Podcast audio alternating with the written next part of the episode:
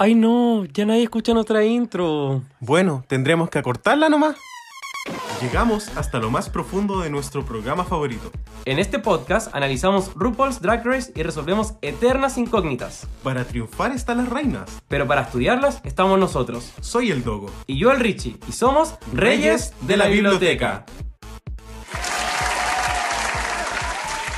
Hola chiquillos, bienvenidos a Reyes de la Biblioteca, el mejor podcast para los amantes de RuPaul's Drag Race. Muchísimas gracias por sintonizarnos hoy. Y recuerden que si este reality show es su Pokémon favorito, este podcast les encantará. Y yo soy el Dogo y hoy estoy solito. No, mentira querida Puebla, la verdad es que eh, nu- nunca, nunca estamos solos, esa es la verdad. Eh, hoy día les tengo que presentar a la persona que nos va a acompañar en este capítulo, que ustedes por supuesto ya la conocen, pero también un poco para darles más información de esta personita secreta. Eh, este ser humano es una de las personas más talentosas que conozco. Eh, es una persona que es muy adicta a los juegos, pero no solamente como cualquier tipo de juego, sino que es, es, muy, es muy habilidoso. Porque no solamente es bueno en muchos juegos de tipo Pokémon, con excepción de Pokémon Go, porque no le gusta, Drag Him, eh, sino que también es muy bueno jugando Mortal Kombat, Mario Kart, Mario Party y también Super Smash Bros. Pero no solamente eso, sino que también es extremadamente dedicado, no solamente con los juegos, sino que también, no solamente en nuestros proyectos como podcast, sino también en su labor como profesor profesional y también cocinero amateur. Así que recibamos con un fuerte aplauso a Richie. Hola. Te voy a abrazar. Ay, abrazo, por, abrazo por lindo. Zoom. Ah. Esto ya es como una competencia, casi como quien dice algo más lindo.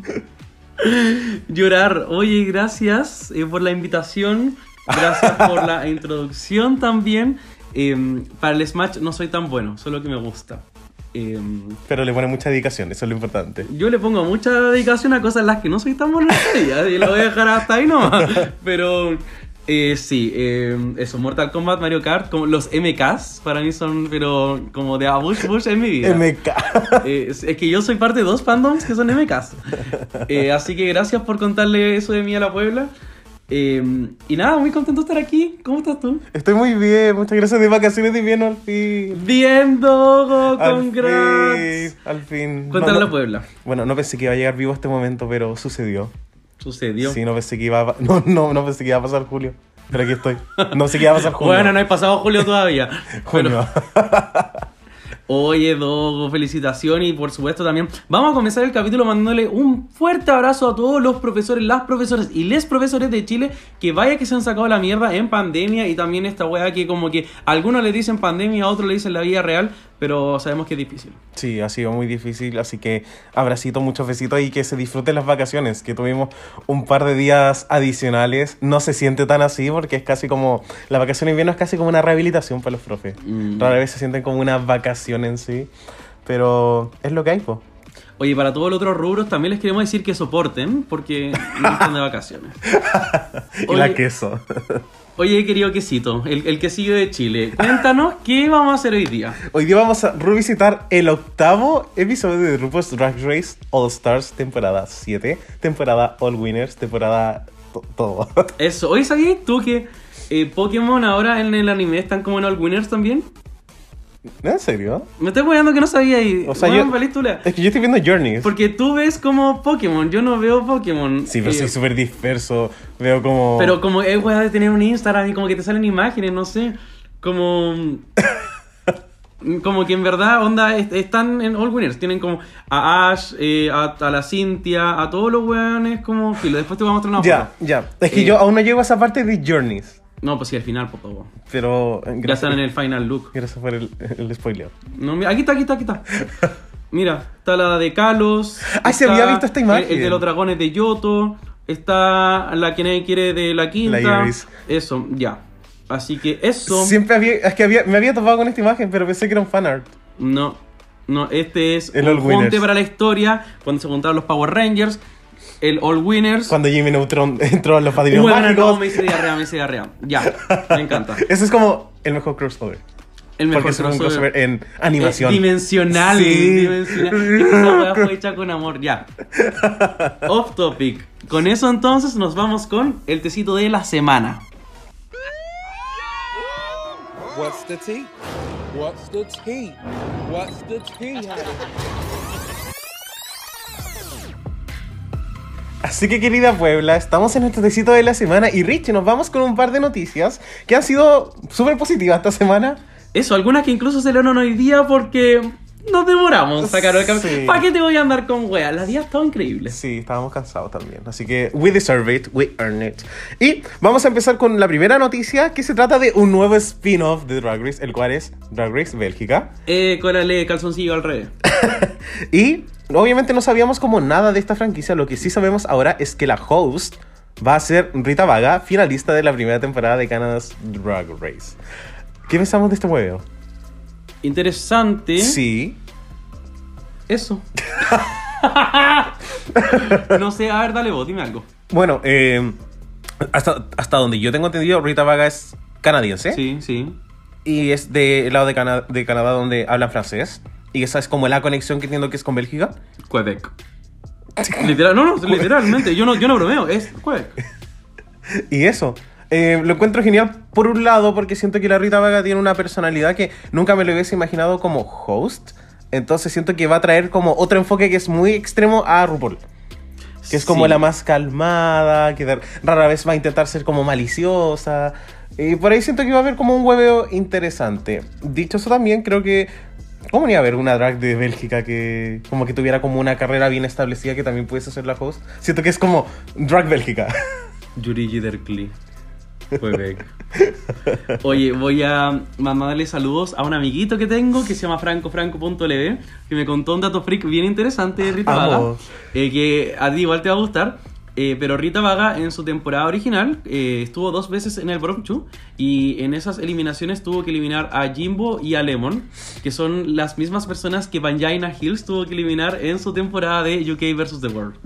Así que literal en el, en el diagrama de Ben de todo este hueveo, Vangina y, Jim, eh, y Rita han eliminado a las mismas personas de Drag Race. Sí. Y recuerdas que hemos hablado mucho de que Rita Vaga era la host original de Canada's Drag Race. Mm, Entonces sí. sentimos que este es como, pucha, no, no te podemos dar Canadá, pero te damos un país más chiquitito. Pero igual va a ser la host. Yo creo que es- esa wea pasó, onda como, ya no vaya a ser el amiga y rivales, pero vaya a ser como el patúa y la wea, arroba calisteria. Dra- Drag Cali. No, mentira. Arroja no, no, la no, jaula. no, no, no, porque a, a Najib Reina a mí me la toca. Eh, ya, bacán, Rita Vaga, Work, eh, yo creo que tiene más potencial como anfitriona que como participante, eh, sin arrastrarla, así que vamos con la próxima noticia. Por supuesto. Y nos vamos eh, con. Si bien estamos en el mes de julio, obviamente ya se terminó como el Pride Month. Aún hay un par de cositas que pasaron estos últimos días. Uno de ellos fue en el Pride de Londres, en el Festival del Orgullo LGTBIQ, en el cual salieron los Teletubbies. Y Wow. como algo muy chistoso porque Teletubbies es como de culto gay. Siento que es algo muy chistoso. Tinky Winky como Power Bottom y toda la wea. Chucha, ah, no, yo, no, yo no sé esas cosas. todo. Y los Teletubbies cantaron eh, UK Han junto a Hora en el stage. Amo a Hora. Uh. sí, me encanta. Lo encontré como muy, muy camp. El video está ahí en YouTube por si lo quieren ver, pero es como una rendición muy, muy cute. ¿A ti te gusta Hora? No. Ah, ya. Próxima noticia. Vamos ahora con otra noticia relacionada a la ganadora de la primera temporada de Drag Race Holland en Viverú, eh, quien presentó públicamente su colaboración con MAC Cosmetics. Oh. Sí, en el cual tiene como una estética como muy futurista y como muy latina también. Ah, qué lindo, me encantó. Sí. Y se ve Eh, como preciosa también en las fotos promocionales. Peruano futurista. sí. Ah, no, futurista. Así que viene ahí por la Emmy Brew, que a todo esto se ha sacado como. Ha estado como en muchos eventos esta semana y ha tenido como unas fotos en su Instagram en las cuales se ve como maravillosa. Ay, qué bacán, me encanta ella. Sí.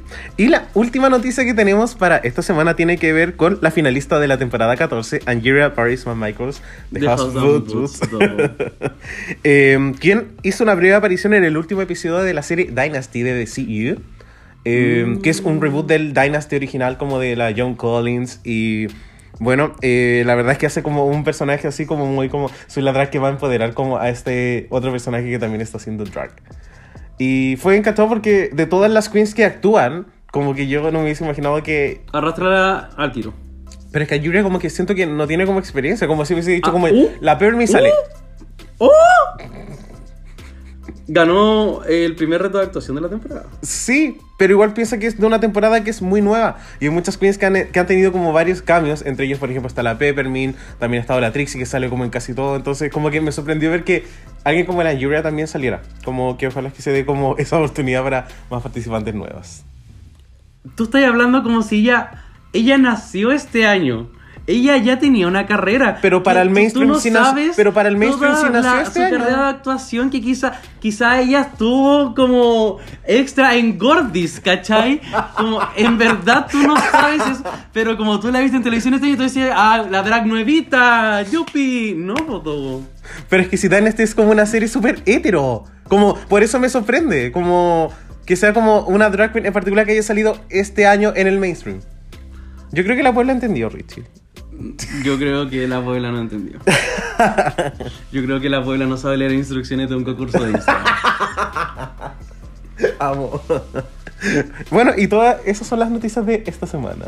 Oye, y entonces empecemos a conversar de lo que fue el octavo capítulo de RuPaul's Drag Race All Star 7, llamado eh, Navidad. Sí. No, oye, Do, ¿qué te pareció el capítulo? Em, estoy un poco estancado con esta temporada. Chuta. Creo que Diana el, Boloco. como, creo que el resultado del acting y el ranking compensaron un poco como el tema de que eh, en términos de storylines como que ya la temporada se, se siente caducada porque no hay conflictos lamentablemente porque hay como un tema también de los bloqueos que impide que haya mala onda también. Claro. Ya, pero dicho eso, como que creo que en términos como de competi en términos competitivos fue un buen episodio. En términos de telerrealidad, no tanto. Como que siento que me faltaron cosas, eh, puede haber habido alguna pelea. Siento que estoy esperando que haya algún conflicto. Como al menos uno, Mm. chiquitito. Solamente uno. Está interesante porque cada capítulo partimos quejándonos. ¿A la gente le gustará esto? ¿Le gustará que estos dos colas genéricos que nunca han hecho nada, pasa la draga, pero... mm, bueno, pasa la draga tenía más conflicto que esto. Sí. Bueno, pero eh, es- está complejo. Siento que en parte me gusta porque se sienten tan tranquilas constantemente. Y siento que eso también se evidencia en el, en el desafío porque lo hicieron bien. Y uno de- las ve en el Antac y las ve después subiéndose al carrito o yendo de vuelta al main stage. Y están como en paz con la wea. Cuando uno ve, por ejemplo, no sé, All Star 6, eh, siempre había angustia. Era Mm. como, puta, alguien se va. Puta, se viene. Era como constantemente ahí. Entonces, me gusta eso de All Star 7. Lo siento como una pausa dentro de como Sí. el universo Drag Race. Y así me decidí tomármelo al final. Eh, lamentablemente All Stars es como mi parte favorita de, de todo Drag Race, lo es. Mm. Entonces siento que esa pausa para mí fue así como desperdicio. Pero bueno. Sí, es que como competitivamente no hay un quiebre porque nadie se va y en términos de narrativa tampoco hay un quiebre, la temporada se siente como muy tranquila. Y Claro. por ejemplo, no sé, pues lo comparo con partimos este año con UK versus The World que fue como ah, ah, como fue fue demasiado intenso y esto es como lo opuesto. Entonces yo creo que en el fondo y, y en UK versus The World nos quejamos. como que eso es lo chistoso, como que al fin y al cabo nunca ve como una temporada que sea como perfecta porque todas las temporadas también son diferentes. Pero se entiende que esta era como la season en la cual tenían que probar como este formato. Estoy... Tenía que suceder al menos una vez. No, estoy de acuerdo contigo. ¿Cómo te llamas? No sé. A ver. Oye, este capítulo empieza, por supuesto, con recordando que Trinity de Chuck bloqueó a Ivy Odley la semana pasada. Entonces la Ivy cuando llega con el sopapo le dice como Trinity, ¿por qué? ¿Qué le dice Trinity? Estaba entre Jada y tú. Jada ganó, no podía bloquearla, por lo tanto quedaste solamente tú. Y la Ivy dice como ya está bien, chao. Se después se fue a hacer un tecito. Tiene sentido. Y, y, bueno, el capítulo pasado lo hablamos. Jada es una de la- como que ha, jugado una de las mejores estrategias. Pero siento que Trinity no se queda atrás. Solo que la diferencia de ellas es como el pie con el cual entran al workroom. Porque Jada entra como, hoy soy pequeña. Hoy, Kinder B, aquí, no sé colorear. eh, y todo así como así, ya, ella rasca. Pero la Trinity igual entra como una powerhouse desde Sí. el- el segundo uno. Entonces, siento que las dos han sido buenas estrategas desde como desde el punto de vista de, de cómo son percibidas desde el comienzo Sí. también. Han tenido que jugar distintos juegos. Pero Trinity creo que lo hace súper bien y siento que para ella, que es súper frontrunner de esta temporada, bloquear a la persona que es más evidente bloquear es una buena estrategia. Súper. Porque es como, ah, ya, tiene sentido. Sí. Bueno, también hablando de la estrategia, eh, Shay y Monet eh, tienen de nuevo como este momento en el cual recuerdan que, oye, no hemos ganado como nada desde el episodio 1. Y, y la Shay, eh, como que siento que la Monet no se ve tan preocupada, pero a la Shay le duele, porque la Shay en sus dos temporadas ha sido como la Power. Exacto, y acá, si bien lo ha estado haciendo muy bien, Todas. Creo que si no tienes estrellas, como que eso igual te invalida un poco. Qué dirijo, porque ganar el primer capítulo de esta porquería en verdad es como, bueno, eres la mejor drag de la historia. Como, Sí. por favor, eh, anda a la NASA a hacer un hueveo a Marte. Y, y ahora es- encuentro demasiado brillo que finalizado este capítulo, las dos personas que se sentíamos esta semana son las dos que no volvieron a ganar nunca más. Sí. Lo encuentro palo. Igual esas dos mismas pudieron ganar al Girl Group, como no omitamos. Em, Fuerte. Ahora, sí, como que obvio que Chekule está muy presionada porque la Monet quedó sexta en su temporada original, ¿cachai? Sí. La Monet es la buena que sacó mal puntaje en la PSU, pero igual está haciendo el doctorado. La Chekule fue nacional. Fue nacional. La Chekule fue, fue estudiante destacada. Fue ayudante, ¿cachai? En la U. Fue a tomar desayuno con Boric. Eso, la, la, la moneda fue porra, pues weón, copió en la PSU, ya le fue más o menos, sabático después y todo, ya, pasó, entró a la U. Después en el preunic, puta la weá, todo mal. Con la práctica. No, weón. Ya, y filo, la pasó online, ya, como un compartido, porque fue una tesis grupal, entonces un empate. Un seminario. Y mm, ya, te arrastro. Y Sí. después, eh, bueno, después igual eh, como que, no sé, su papá trabajaba en Conicet y fue como, ya, filo, como que nos queda un cupo nomás, pues, ¿cachai? Entonces, no, pues, está tranquila. Me encantó tu, tu comparación. Gracias, atiendo todos Sí, los días. y, y si usted, por supuesto, no es de Chile, nos puede mandar DMs para, que, para entender este huevo también. PSU es como la prueba que hacen los estudiantes al finalizar la educación escolar. El SAT, eh. Eso, y Preunic es una universidad muy destacada de Chile. la wea. es que algunos podrían pensar que es preuniversitario. que es el, el pre-unique. Los preuniversitarios aquí se llaman Cruz Verde, ¿ya? Para que sepan. La wea. Oye, por supuesto que ya después de todo este hueveo, eh, llega la vieja explicándoles que tienen un reto, el cual está inspirado como en varios spin-offs, por decirlo de alguna forma. Tiene un poco de Mean Girls, tiene un poco de una película como de Las Diablitas de Santa, em, pero básicamente es como un popurrí de varios como acting challenges. Y- Menos la weá que dijo el Dogo la semana pasada. Sí. Te arrastro. es que yo Vamos disculpándonos, no, no empezamos al tiro. Es que Shea tenía una, una peluca de Brandy, de Charm School. Entonces yo, esa fue mi, mi comparación. Y estaba vestida de colegio y ahora fue como, ah, ya, es esto. La, conozco dos brandis. Una es coneja. No, una persona que la del conejo y la otra un gato. Así que no.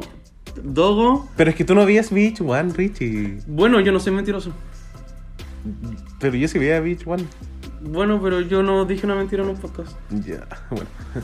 E- Evidencia. Eh, y por supuesto, Trinity, como fue la ganadora del reto de la semana pasada, tiene el deber de asignar los roles. ¿Qué pensamos?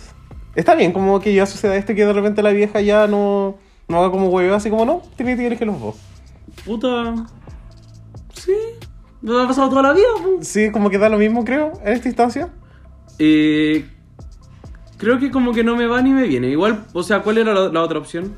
Que dijera como... Como que nadie, como que, Que nadie lo viera. Que lo, elíjanlo entre ustedes. Hubiese tenido sentido también. Eh, no, estoy ok. Bueno, la Trinity en, en realidad fue como súper diplomática y les preguntó a todos como, oye, ¿qué rol quieres? Y ca- casi todas quedaron con el rol que querían, con excepción de Jinx Monsoon, que tuvo que hacer una audición abierta contra Monet, que querían el mismo personaje de la profe. ¿Y qué pasó?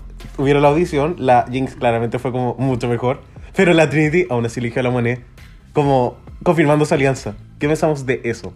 Mira, yo he visto Glee. Y ahí había muchas audiciones, todo. Eh, yo vi Defying Gravity con, del Kurt con la Rachel. Y uno elige a quien quiere en esta vida al final. Pero todos saben quién gana. Me gusta que honre su alianza. Porque mm, la vida da muchas vueltas. Y también creo que televisivamente hace mucho sentido. Yo soy un gran fan de All Stars 4. Así que yo estoy muy contento con mi team. Yo soy de la católica, ¿cachai? Vos tenéis que ser del guachipato. Esa es mi opinión. ¿Por qué estás hablando de fútbol? Guachipato es un sándwich. Mentira. Es un sándwich de no, potito. No. De los que te gustan a vos. Mentira, no. Yo sé que es un, un, un equipo. Eh, eh, es un pato, es un tipo de pato, guachipato. Ay, Ya, empezó. ya, oye Richie, y te tinca si empezamos a hablar ahora un poco de lo que fue como la grabación de todo este reto, que la verdad es que empezó súper rápido. Ujú. ¿ya? Y lo, lo que primero que todo nos presenta RuPaul es la directora. Ya, voy a decir como directora porque RuPaul en realidad fue como co-director de esta wea. En realidad como que no No. dijo nada, se rió, como que rara vez dio una sugerencia. No, la directora hoy día tuvo que ir con la guagua al trabajo. Esa guagua más encima se reía, distraía a las actrices. Y esa guagua era Ruth Pablo Carlas. Pero por supuesto que no vamos a hablar de RuPaul. Hablemos de quién fue esta directora, quién es Yanixa Bravo, quien es una ganadora del Festival de Sundance, eh, el festival de películas, en el cual ya ha ganado como en la sección de eh, películas cortas, de short films, pero además co-dirigió la película Sola hace un par de años. Y eh, qué pensamos de todo el trabajo que hizo esta persona que entró como con una energía muy como muy zen. Así como, no, yo sugiero esto, haz esto, haz esto. Como, ¿Qué pensamos como de esta dirección que a mí la persona me llamó la atención porque siento que sacó como lo mejor de las ocho participantes? O sea, mira, ella, la casa bajo botas, Paris Van. no Bots. sé, Marcelas. eh, ella fue una buena invitada, directora, jueza. Hizo todo bien ella, perfecta. Pero. Como que a la producción también le gustó ella, ¿cachai? Sí. Uno igual podría decir como, ah, ya sí, fue tela. Pero nos lo recordaron en Antac, en el capítulo principal, en los comerciales, como que había casi como... Esto era como propaganda, ¿cachai? Como que yo quedé así como, uh, ¿qué está pasando aquí? Pero no, no, me encantó. No, fue, fue fantástica. Y RuPaul, siendo RuPaul, No tengo nada que comentar de esa persona. Nada, nada. RuPaul no aportó nada, nada. Vas, mira, se rió, interrumpió una actuación, lo cual me parece una falta de respeto. Sí. Poco profesional, un asco. El enema de café hoy día se le pasó. La Puebla entenderá. Conozco a varios que entenderán. Y, después le dijo a otra actriz: Weona, deberíais ser como tú nomás. No deberíais actuar. Monet Exchange, por favor, de, de todas, tú ganaste la temporada que se ganó. Tú no actúes en este capítulo. Por favor, tú simplemente lee la línea que te tocó en el papel. Sé tú misma.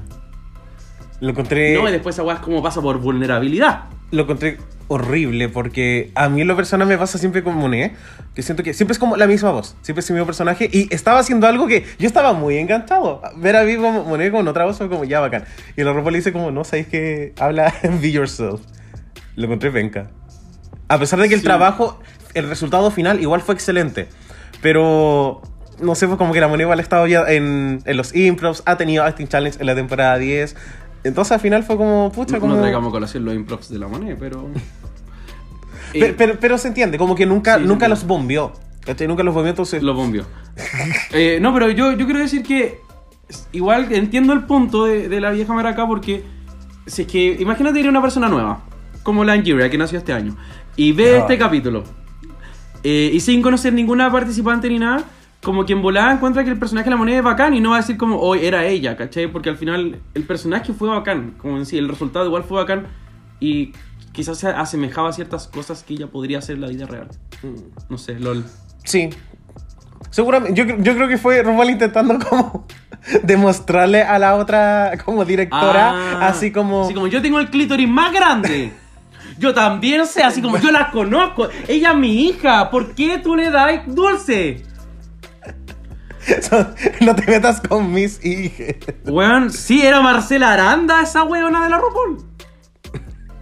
No puedo creerlo, pero... Ya, eh, eh, al fin el resultado fue, fue muy bueno del Acting Challenge. Sí. Pero no gracias a RuPaul. No, no, definitivamente no. Oye, después de que se graba todo el mameluco, eh, pasa algo muy interesante que es que hay, un, hay como una cantidad de momentos que son como súper tontos. Uh, Y como, como, como que generalmente es como, como cuando en un capítulo, en lo personal, hay un momento así como, no sé, siempre recuerdo como... la Larry. Sí. Sí, como- no lo habíamos planificado. Sí, sí, así como haciendo como un hueveo, cualquier wea, como súper out of context, ya como ya chistoso, bacán. Pero me pasa que hemos tenido de estos momentos todos los capítulos y ahora fue como un popurrí de cosas en el cual habían como fotos, estaban las tetas, estaban maquillando, hablaban como de cualquier weá. La Jada, que se autosaboteó también dentro de todo eso, como su discurso de mierda. Y yo fue como, realmente no tienen como nada más que sacarle esta temporada. Pero ¿no lo veis por el otro lado así como que va a verlas interactuando? Porque para mí, una temporada se trata sobre las relaciones entre las concursantes, ¿cachai? Entonces yo necesito saber cómo se llevan, bueno, sobre todo en All Stars como para abajo, donde se votaban y Sí. todo. Yo necesitaba saber como cuál era la visión de cada una, como el las redes que habían ahí. Entonces, a mí me gusta este tipo de contenido. Claro, la única decisión importante es como el blog, que al final es como que es teorema de Nash, para los que saben. Pero eh, no, no, no, no, no es Nach, no es ni Camila Nach ni, ni Nach el rapero. Tema de Snatch. No, tampoco es Nach. Nach Dogon. Eh, teoría de juego, dijo la otra. Eh, pero no juego ya, filo. ¡Ah! Eso es lo que pienso. No sé, perdí la idea, perdí la idea de lo que ¿De estaba qué estamos hablando. hablando? ¿Era un rock out esto? No, que tú decías como me, que... trae la, me trae la cuenta, por favor. como que- no, como que tú mencionabas que era importante como ver las interrelaciones del elenco. Ah, sí, expliqué mi punto, pero después me largué, ¿no? Sí. Lo que a mí me pasa es que a mí como cómo funcionan las relaciones de las queens me quedó claro en el capítulo 5. Y siento que desde el 5 hasta el 8 como que no he visto nada nuevo. He visto a Jada ser la simpática, a Monet ser la delusional, la Jinx ahí como, como entrando y saliendo del baño, ¿cachai? Entonces, como que a mí en lo personal como que no me está aportando nada. ¿Alguna otra cosita a la cual usted se quiera quejar, mi rey? ¿No? Ah, ya, perfecto. Eh, ya, po. Que no, no, a mí me gusta que muestre la raja, la- las tetas. No sé, no sabía si podía decir esas palabras en este podcast. Eh, no, no, pero está bien, que la pasen bien. Eh, bueno, podría- no, no sé si vamos a hablar del Antac, si usted me da permiso, pero igual sentí que hubo como momentos muy chistosos. Sí. Fueron como las charadas y después como que... No sé, se- sentí como que se querían tanto, como que se estaban acompañando en este proceso. Así que, like. Work. Yo like, me suscribo. Válido. eh, like a la historia también. eh, llamita. Eh, Tinder. That, that part. Eso. Oye, quería pasar como a la parte que estaba mencionando anteriormente que tiene que ver con Jada Essence Hall, persona que no ha sido, no había sido bloqueada hasta este episodio, y en algún momento ya decide hacer como monólogo, dicen así como, oigan, atención, eh, yo soy la que va ganando, quedan cuatro episodios, así que da lo mismo que me bloqueen, así que para qué van a perder la oportunidad. Como, ¿qué, qué pensamos de esa wea? Ya, mira, a Jada en general le ha resultado bien sacar cosas del azul, así como. como de. de las... Amo. eh, como a colación así como, oye, la moneda es como la que va ganando y ella también iba ganando. O, siempre saca como porquerías así. Entonces, siento que no, no era... ya, y quiero... No me funen. Creo que no... O sea, sí tenía sentido lo que estaba diciendo. Porque era una buena que tenía tres estrellas. Entonces, si yo tengo una estrella, hoy día ganó mi segunda estrella, ¿por qué no bloqueo a alguien que también tiene dos estrellas? Porque estoy como compitiendo con ella Sí. por un cupo, ¿cachai? Eh, como que la otra ya se alejó un poquito más. Entonces, eh, por, por ese lado como que eh, work, trabajo. Pero igual fue como un poquito de la nada, porque obviamente es muy sensato bloquear a personas que no han sido bloqueadas. Y teníamos dos opciones. Entonces, si yo estoy si yo no he sido bloqueado, me quedo callado. ¿no? ¿Sabes lo que me pasó? Como que nadie le estaba preguntando nada. Como que ella hizo como, dijo, silencio, voy a decir algo importante. Como, eso a mí me dio risa. Si hubiese salido dentro de una pregunta, la cual que le hubiese dicho así como, Mm. oye, Jada, como, ¿por qué no deberías bloquearte? Como que hubiese sido perfecto, una excelente respuesta. Pero salió tan de la nada, tan del azul, Tan del que, me, azul. que me causó mucha risa. Y aparte, como que mostraban como a De Vivia, mostraban a la moneda así como con caras de, como, weona, ya te pasas, como ya. La cagó. Como capítulo 8, como que no, no cantes gracia. ¿Qué? No sé, me dio mucha, me dio mucha, mucha risa. Eh, no, está bien, eh, y se lo merece, se lo ganó. Se ganó su bloqueo. Se ganó su bloqueo, con un besito. También, oye, si a mí me besan y me bloquean, yo no tengo ningún problema. Oye, pasemos ahora entonces a hablar de el reto. Como reto de actuación en general, ¿nos gustó? ¿Nos pareció sólido? Sí, nos pareció sólido como eh, trabajo.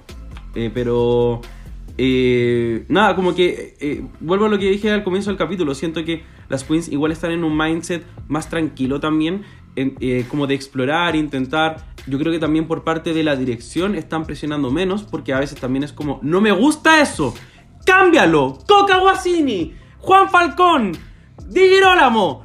Y como que, les, como que les cambian el switch al tiro, o como que alguien viene como con el tono de voz preparado y todo, y es como, no me gusta tu tono.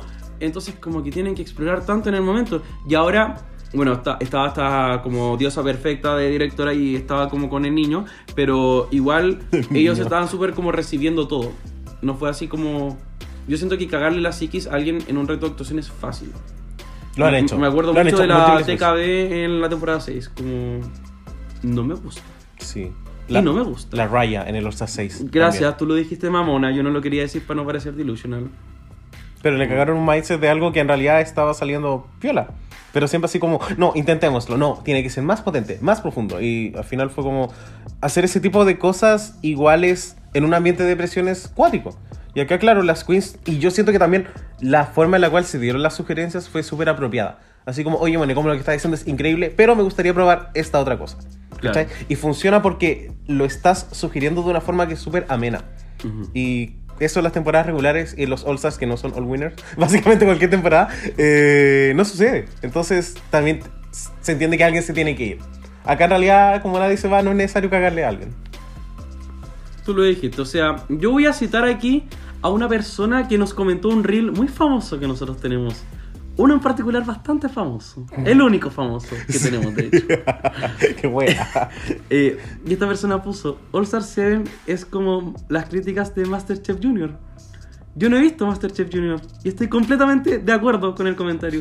es lo que yo me lo podría imaginar así como, uy, qué, qué linda la panacota. No, ni, ni siquiera, pues cómo hace, uy, qué linda la, la frutilla pelada. Uy, qué lindo el plátano con manjar. Uy, qué... Ay, me imagino así como, para la próxima el tenedor no se pone en el microondas. Como- Pero work. Yo tampoco he visto Masterchef Junior. He visto un meme de una No. niña que se le cae un, un pastel. Igual me pregunto cómo qué harán, ¿no? Así como, así como, el desafío esta semana es como pan con margarina, o es así como, no sé. Pero te lo pregunto en serio. No, Como categorías sopa para uno, así que... no sé. Uy, ¿sabes que quiero ver Masterchef? Ya, Solamente sí, para saber cómo se van eliminados, porque son niños. No, traumas. Yo, ¿Cómo? muy traumas. Como te imaginas, así como niño debutando en la televisión siendo el Porsche de Masterchef Junior. ¿Tú sabías que cuando chico yo quería ser chef? Y una Oh. vez fui a un matrimonio, que era la casa de un tío abuelo, la voy a hacer corta Puebla, era la casa de un tío abuelo y yo veía a los chefs todo el rato, todo el rato, todo el rato. Yo estaba fascinado, así como, oh, no sé qué. Pero los veía porque eran chefs, no porque eran hom- hombres. Y eh, hay que aclarar, porque igual le vi el camarón a. Eh, y, y yo estaba como tapando la entrada, ponte tú, una cola hueona yo. Y como que en una. lo- yo creo que me lo dijeron respetuoso, no sé, filo. Y me dijeron así como, oye, puedes no ponerte ahí porque estamos como cruzando, no sé qué. Yo nunca más quise ser chef. En toda mi vida. Bueno, no. No. no sé qué pasó. Yo odié ser chef para siempre. Así que imagínate, po, imagínate si criticaban a Jada. Se retiraba del drag. Qué traumático. Esa fue mi historia. Gracias por venir a mi TED. No, me da mucha pena. Y probablemente te eligieron respetuosamente así como, niñito me da permiso. No, nunca más. Como, no, nunca más. Polvo hornear, ¿qué es eso? No, tampoco fue así. Ya lo debí haber contado así como, ay, me pegaron, no sé qué. Oye, eh, ¿quiénes fueron para ti las mejores en este reto de actuación? Ay, que me da lata decir esto. A mí me gustó, ya, para mí Vivian fue como la ganadora del capítulo Mm. punto gobierno, ¿cachai? Eh, y para mí la segunda mejor, solamente pensando en el reto de actuación, fue Monet. Me gustó mucho el personaje, si bien se parecía mucho a lo que hace ella, creo que me dio risa y los momentos claves como de hacer comedia propiamente tal, me los dio Monet y Vivian en este desafío en particular. Creo que Raya actuó súper bien, pero mm, como que no me hizo reír necesariamente. Y está bien, como que no, no- hemos hablado de que no tiene que ser un circo esta porquería, pero siento que no me la llevo como para en, en mis recuerdos. ¿Y tú? Eh, creo que súper de acuerdo en que de Vivian fue como la gran ganadora del acting. Como empezó la wea 10 segundos, fue como ya, ganó. Chao. Porque RuPaul se estaba riendo y siento que las caras y, y este como la fisicalidad de como ignorar a la Shay lo encontré como mu- hecho de forma muy majestuosa. Así como, no, yo soy la directora, como ni siquiera me pueden mirar. me dio mucha, mucha risa. Eh, me gustó mucho Trinity. Me gustó mucho Jada. Y siento que esto es como un comentario como muy impopular. Pero siento que rara vez hacen que roles chicos brillen. Y siento que la dirección permitió como, Exacto, sí. como ir como a otras partes. Y bueno, Trinity y Jada quedaron en el high esta semana. Entonces, como Quedaron que en el LOL. fue como muy extraño porque generalmente estos placements siempre son por- para retos que es como el reto chico que se roba la atención o los retos grandes. Y estos eran como retos que eran como supporting roles, pero que estaban bien hechos y que funcionaron bien. Me encantó. Eh, y eso. Me encantó lo que dijiste. Creo que esos tres roles que fácilmente podrían ser de ah, como una persona que se va a eliminar en ese capítulo, ellas tres lo hicieron muy bien. Eh, De verdad que esas, la- las tres como... eh, Como los ¿cómo roles se- pequeños. ¿Cómo se dice? Así como la, no sé, está el pascuero y después están como la... Como la- las hueonas que tienen así como La las que pasan los, los regalos, ¿no? No es como elfo, pero filo. Las pascueritas, le vamos a decir. Las pascueritas hicieron un gran trabajo. Que si Pascuerita me imagino Ma- Maura Rivera vestida de Pascuera, no sé por no. qué. A mí me cae muy bien Maura Rivera, así que no te metáis con ella. Eh, y nada, como que ella hizo un buen trabajo, la Raya hizo un buen trabajo, la Jade hizo un buen trabajo. Creo que. No, no es de ser shady, pero creo que la única que para mí en verdad no fue así como wow fue Shay, que creo que. Porque tenía como el personaje más neutro también. Pero tenía un personaje que era como súper protagonista en la historia. Entonces siento que. No sé si es que Eevee pudo hacer mucho siendo como un, una de tres neuronas, como que Che era su propio rol. Yo no le perdono que no lo haya hecho tan bien, la verdad. Pero sí entiendo que era este rol como. Me recuerda como a Cameron Michaels en Breastworld. Sí. Así como, uy, sí. Ah. Oh. Es que, ¿sabes? Como que in- intenté como... Lluvia Red fue como ya, esta es co- es como la pendeja millennial. Como al tiro, como Gen Z. Y para mí siempre es como la persona que es como muy inteligente, que es como, ya, como, qué rara esta weá. Después es como, qué raro lo que está pasando. Entonces, muy como in her head. Entonces, como que a mí al menos me transmitió como esa vibra de el único personaje que de todo ese hueveo no está loco. Como. Al menos así yo lo entendí. Y como que en el look ya lo vi, fue como, parece como una de mi alumna. como que fue, muy raro. Pero no creo que le haya sido mal, sino que su rol tenía como menos como aspectos en los cuales brillar, creo. Pero ahí tú se lo agregáis, po. Pero es que no podís, po, porque su rol era como determinado de que fuese como eh, para balancear como el resto de los otros personajes que eran tan extremistas. Yo lo entendí así. Ya, yo creo que pudo haber sido más como si es que le daba, no sé, asco a la otra gente, o se sentía como superior, o estaba extrañada. Como que siento que eso pudo haber sido como más. Como más exagerado decir. Sí, más exagerado digo. Makes Eso. sense. Makes sense. Y estamos entonces de acuerdo con los placements. Que el top 2 de esta semana fue Raya. Y bueno, vamos a hablar del runway en un ratito mismo, me da más. lo mismo, está- es- me da lo mismo este podcast. No sé, no sé qué quieres que diga. ¿Pero estás de acuerdo con que Vivian ahí estaba en Sí. el top? ¿Estás de acuerdo con que Raya? no me wea. Pero si estás diciendo que no, como que la gente quiere saber. Mm, Lo escuchan por ti. Ya, yo estoy de acuerdo sumando runway. Creo que. Yo, yo pensaba originalmente que Jinx iba a estar en el top. Porque creo que su rol era muy pequeño y como que le exprimió como. Le sacó como todo el jugo que pudo. De hecho, fue como. Yo siento que la directora estaba como. Jinx, como que es un supporting role. Como que no. Es que no eso me pasó esforzarte con tanto. Jinx. Yo sentí que ella dijo así como, igual lo gano. Onda, como, tendré el potito pequeño, pero igual me como el que me gusta, ¿cachai? Y siento que fue como demasiado. Como, en mi opinión. Puede ser. Siento que. Ya, es que me pasa que cuando hizo la voz diabólica a mí fue como. Bueno, que le sale bien la voz. Y después fue como.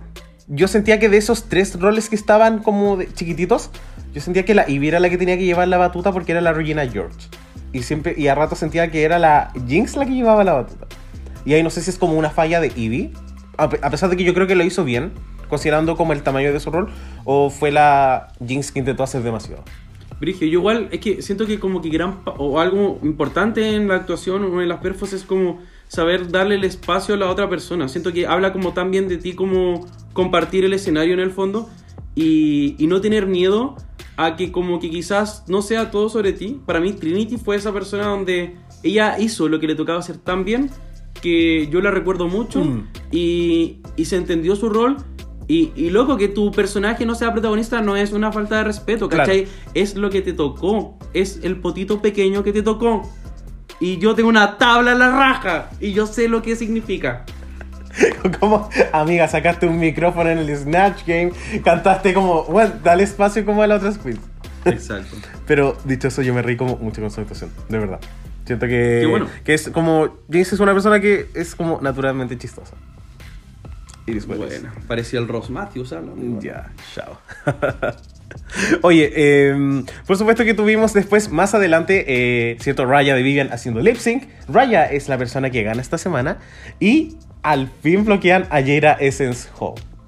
Muy bien, válido. ¿Qué pensamos? Como, ya, se veía venir, por supuesto, pero ¿habrá como alguna, sientes que fue estratégico este punto? Considerando que ya tuvimos dos retos de diseño en el cual es como el pick de Jada, podría haber un tercero en el cual este bloqueo podría perjudicarle. Mm, arrástrala porque básicamente está, está diciendo que ella no es capaz de ganar nada que no tenga que enhebrar. Pero ya lo discutimos en otro capítulo. Como Sí. que dijimos que cada quien tiene un punto fuerte. O sea, que ella no puede dar la sorpresa, listo. Eh, no, estoy ok. Eh, qué lindo lo que hizo Raya. A esta altura ya todas quieren pasar piola, pues, weón, teorema de Nach. Entonces van a. Van a hacer la weá más predecible nomás, po.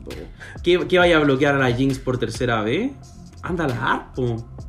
Oye, y la raya que no ha sido bloqueada. La única que no ha sido bloqueada. La Elegida única. última hasta para ser bloqueada. Brígido. Lo encuentro icónico. Tienen respeto por sus mayores, por favor. Sí. Eso. Eso, yo creo que ya estamos. Deberíamos ir con nuestra pregunta del día. Sí. Y la pregunta del día hoy día es: ¿qué tanta influencia tiene la producción sobre un desafío? O el nombre que le hayamos cambiado después de la edición de este capítulo. Oye, qué fuerte porque estábamos hablando efectivamente cuando la producción en capítulos anteriores se ha cagado una queen a propósito, por ejemplo, no sé, siempre pienso como en el acting de la temporada 11, donde la Mercedes y la eh, Cajana tuvieron como este rol como de un segundo y fue como, ya como bueno, como que hazlo mal, hazlo mal, hazlo mal. Y también, como- no sé, como Camora Hall, que claramente no- lo hizo mal, pero como que la Ross igual le puso caras, así como de, no como anda, anda empacando al tiro. Claro, como que eh, en- se entiende que, por ejemplo, la Camorra en ese momento no, no estaba logrando el, el, el tono, o sea, el, el acento así como eh, I was rooting for us, como "We were are", como se, se entiende. Y esa como I was rooting for us.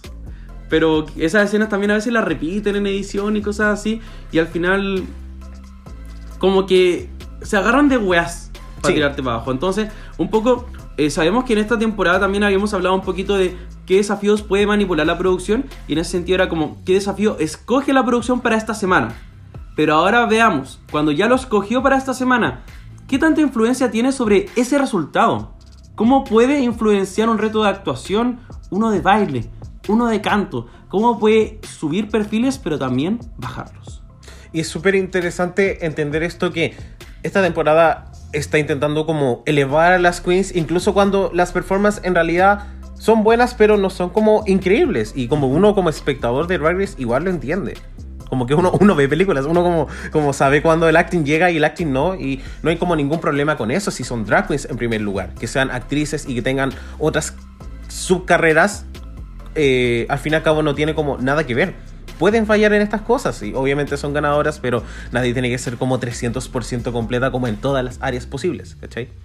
Eh, entonces creo que a eso va un poco con el tema como de influenciar, con qué es lo que hace la producción, entre comillas, en una temporada regular y qué está haciendo en esta. En una temporada regular normalmente sucede, eh, querida Puebla, que siempre toman estos pequeños detalles y los remarcan para que una queen se sienta como muy mal, porque se entiende que también es una competencia y alguien tiene que hacerlo mal para irse. Claro, y un programa de televisión y te tienen que explicar por qué la que se fue se fue, porque lo hizo mal. Exacto, pero también que hemos aprendido de esta temporada, que puede ser evidente quién lo hizo mal o quién no lo hizo tan bien, sin necesidad de como decirle así como, oye, lo está diciendo horrible, oye, lo está diciendo horrible, empiezan a pagar. Entonces creo Mm. que es, hay un ejercicio y que siento que es muy interesante, que espero que la producción lo tome como en consideración, pero que no es necesario como destruirle como la autoestima o como romperle el espíritu a una queen que solamente quiere hacerlo bien en un reto en particular. Me gusta y, y quería traer a colación uno de mis retos de actuación favoritos, que es Gays Anatomy. que es un reto que tuvo como un muy buen resultado y, Sí. y es, un, es un gran reto. Y eh, un poco la narrativa de las críticas fue como chiquilla, lo hicieron súper y la weá. Y el 2 igual dio penita porque, o sea, fue Nicky Doll con Hiding Closet, ninguna hizo un mal trabajo Para nada. tal. Y, y la audiencia sabe eso.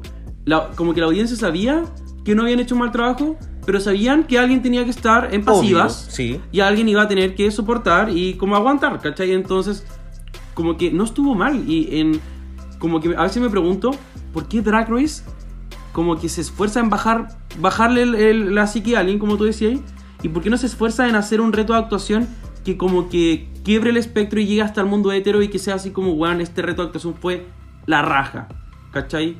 como por qué no intentan eso Es súper extraño porque es.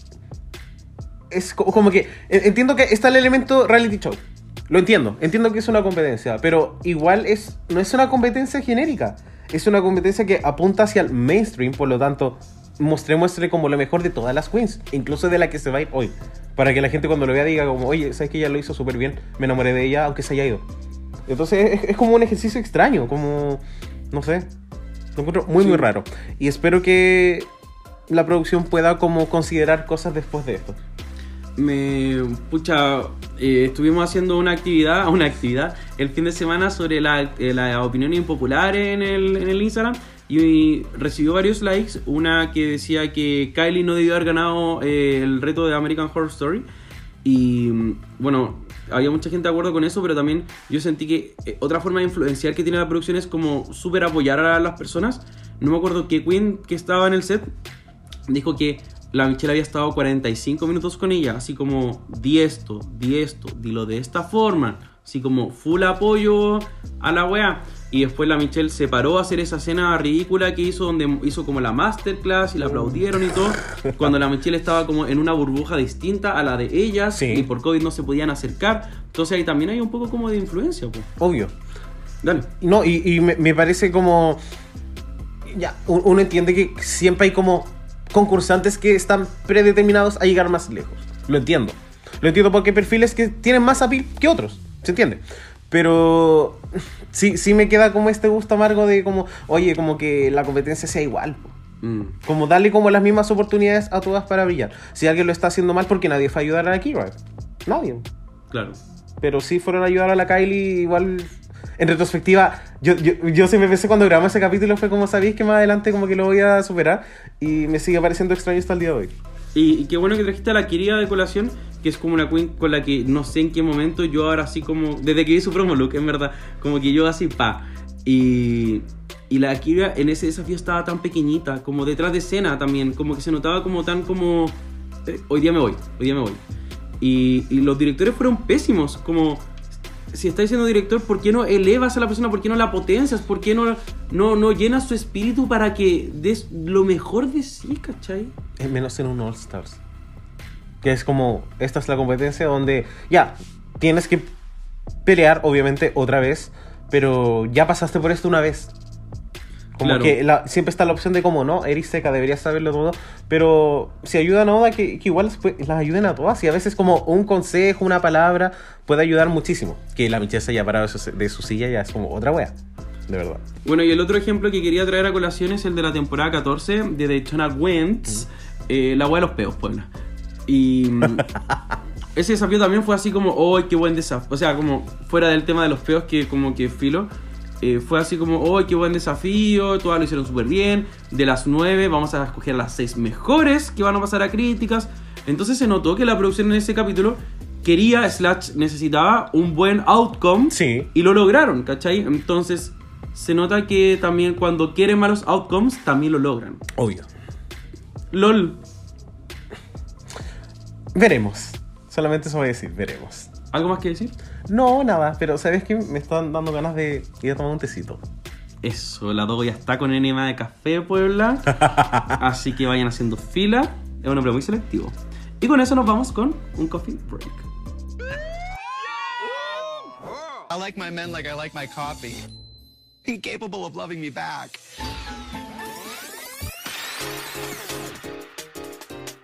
Así que querida Puebla, estamos en nuestro coffee break y nos vamos con nuestra sección La torta de cumpleaños, donde vamos a recordarles qué queens estuvieron de cumpleaños estos últimos 7 días.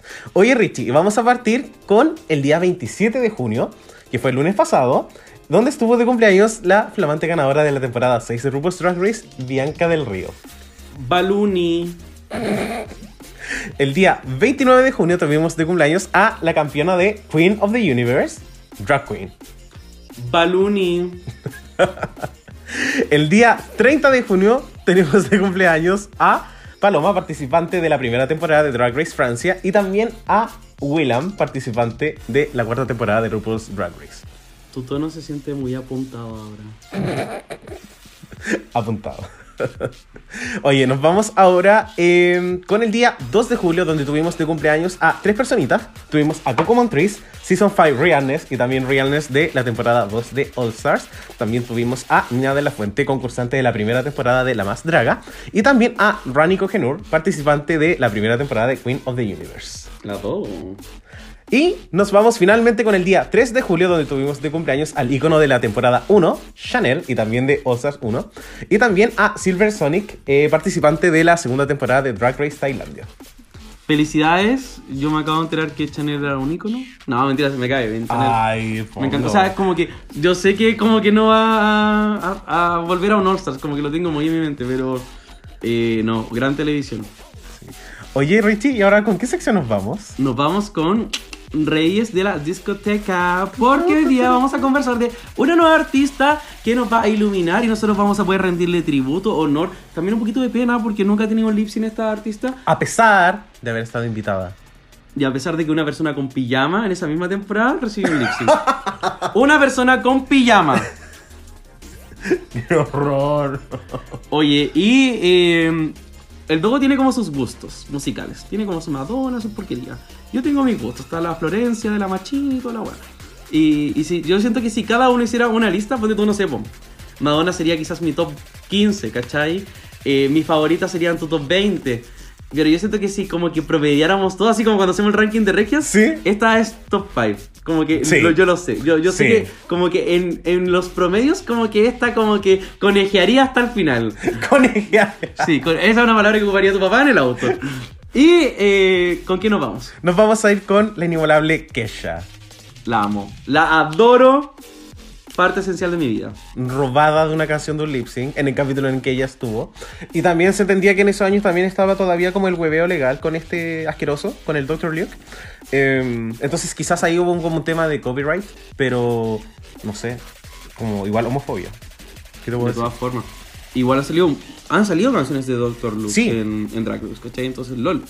Eh, bueno, Kecha es una persona muy importante, la amamos mucho, partamos con las canciones. Sí. Por supuesto que, eh, bueno, hay muchas en verdad, pero no podemos partir quizás sin mencionar como su, como en, en ese momento One Hit Wonder más exitoso, que es TikTok, eh, una super canción, eh, súper como, tiene camp, tiene, es como catchy, eh, da, da para baile. Marca todas las casillas, básicamente. En verdad es una canción como hecha como tailor made para la Drag Race. Hecha la Taylor. Eh, opina. Eh, ¿Quieres que empecemos hablando de un álbum en particular? Eh, cuéntame. Bueno, eh, si hacemos como un recuento de la discografía, como la que esta tiene cuatro álbumes más el EP que es el Cannibal. ¿Cierto? Eh, bueno, de Animal, por supuesto que tenemos TikTok, tenemos Your Love Is My Drug, como que es una excelente canción también. Me encanta, me encanta. Y- el inicio de Your Love Is My Drag como que me da como esa vibe como himno nacional Into You. Sí. También está como la bla bla bla, que siento que es como... Como esta canción que es como, si tuviera que definir como el 2011 en una esencia, es esa canción. Y más encima con 303. ¡Oh! ¡Ah! ¡Que me encanta! ¿En cuál estamos? Estamos en Animal. Ya. Sí. ¿Qué más? Eh, ¿qué, otra, qué otra canción? Bueno, eh, Take It Off, creo que también es una gran canción. Eh, no sé si de lip sync, porque creo que tiene como otras que son mucho mejores. Como, siento que TikTok es claramente como la apuesta fuerte de ese álbum. Vámonos con el Cannibal entonces, que es como un EP, pero como que al final. Se, se siente perdón. como un álbum. Es que es demasiado Sí. largo para ser como un, un EP. Un EP normalmente tiene 8 canciones. Este tiene 11. Bueno, si estamos hablando de éxitos comerciales, igual como que We Are Who We Are es como. También es como un mood un poco, como Sí. dentro de, de todo eso. Eh, y creo que, bueno, Blow también es como un- una super canción. Pero no, no creo que sea para lip sync. No. A mí me encanta Cannibal. A mí no. Me gusta mucho. Y Cannibal sale en Glee, ¿cierto? No sé. ¿O es Dinosaur la que sale en Glee? Dinosaur, sí, Dinosaur en sí, la hace la Britney Spears. Oye, y eh, parece que ya no nos gustó este, nos vamos con entonces las Cambo Warrior, o sea, las dos, y Die Young. Loco, ya pasó harto tiempo después de la polémica, podemos aceptar que la canción nos gusta y que es un bop. Sí. Me gusta mucho Come On. Siento que es como Quintessential Kesha. Exacto. Siento que es una canción eh, muy entretenida. Y este es como el disco donde Kesha igual empieza como a inspeccionar en otros géneros. La canción con Iggy Pop, Dirty Love, siento que es más como alternativa que todo el stuff que había hecho en, el, el- en su primer disco. Es... Y, y, oye, y hablemos de Supernatural. Me gusta. Siento que Nice. es como... Bueno, como Supernatural se trata como de tener como... Básicamente como una relación con un fantasma. Muy quecha. Muy su bola de quecha segundo álbum. Este no es mi álbum favorito, pero siento que ahora vamos a pasar a álbumes como que tienen como... Es más extraño que encontremos una canción de aquí en Drag Race. Sí. Bueno, vamos al tercer disco que es como una especie como de comeback album, que es Rainbow. Luego de todo también el proceso que ha estado viviendo Kecha. Yo aquí solamente me voy a atrever a decir como Praying, como un- una super balada. Creo que Woman es una gran canción para lip sync. No, eh, eh, bueno, sí, como, no, tienes toda la razón. Lo, lo estaba pensando como en el término más como conocido. Sí. Pero Woman es, lo da. Y da, tiene como esta vibra como de las canciones como con temática más feminista que está saliendo del ISO. Como de... Siento que Woman es como lo que Woman Up de Megan Trainor no pudo ser. As- Así lo siento, de verdad, así lo siento. Eh, mis canciones favoritas de este álbum es como Woman, eh, Learn to Let Go y Boots. Me encanta Boots, lo encuentro, lo encuentro muy chistoso. Las mías son las con Eagles of Death Metal que a nadie le gustan. ¿Te acordás que a nadie le gustan las canciones que a mí me gustan de este álbum? Pero No, Boogie pero- es una gran canción. Ya, sí, Es una gran canción. Ya, y nos vamos con el último disco que es High Road que salió en 2020. Un disco que con el dúo escuchamos bastante. Sí. Eh, bueno, eh, aquí está la canción Racing Hell. Les recomiendo que la escuchen, se llama Racing Hell. Es mi canción más escuchada del 2020, dicho por Spotify. Es una canción que yo amo y además es con Big Frida, otra persona que también ha sido invitada y tampoco ha tenido lip sync. Que es casi como colaborador frecuente de Drag Race. Así que ahí debería estar la mano para la mitad de la licencia de la canción. Y yo no voy a poner aquí ninguna otra canción en la, en la mesa. A mí me gusta Honey, pero no, no tiene como cero appeal de Drag Race. No. Luego mira los streams. Rey de la biblioteca, eh, lo escucha más gente. O sea, es que parece como... Cromática 3 tiene más streams. ya.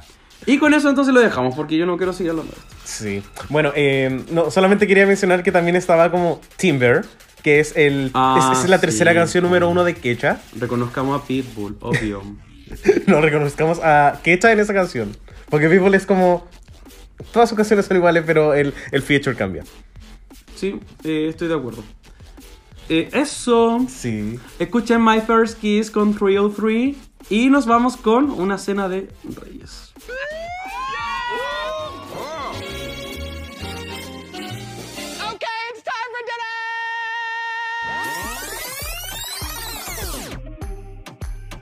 Así que, querida Puebla, estamos en nuestra cena de Reyes y nos vamos con la categoría esta semana que fue. ¿Qué fue esta weá? Fue como tejidos.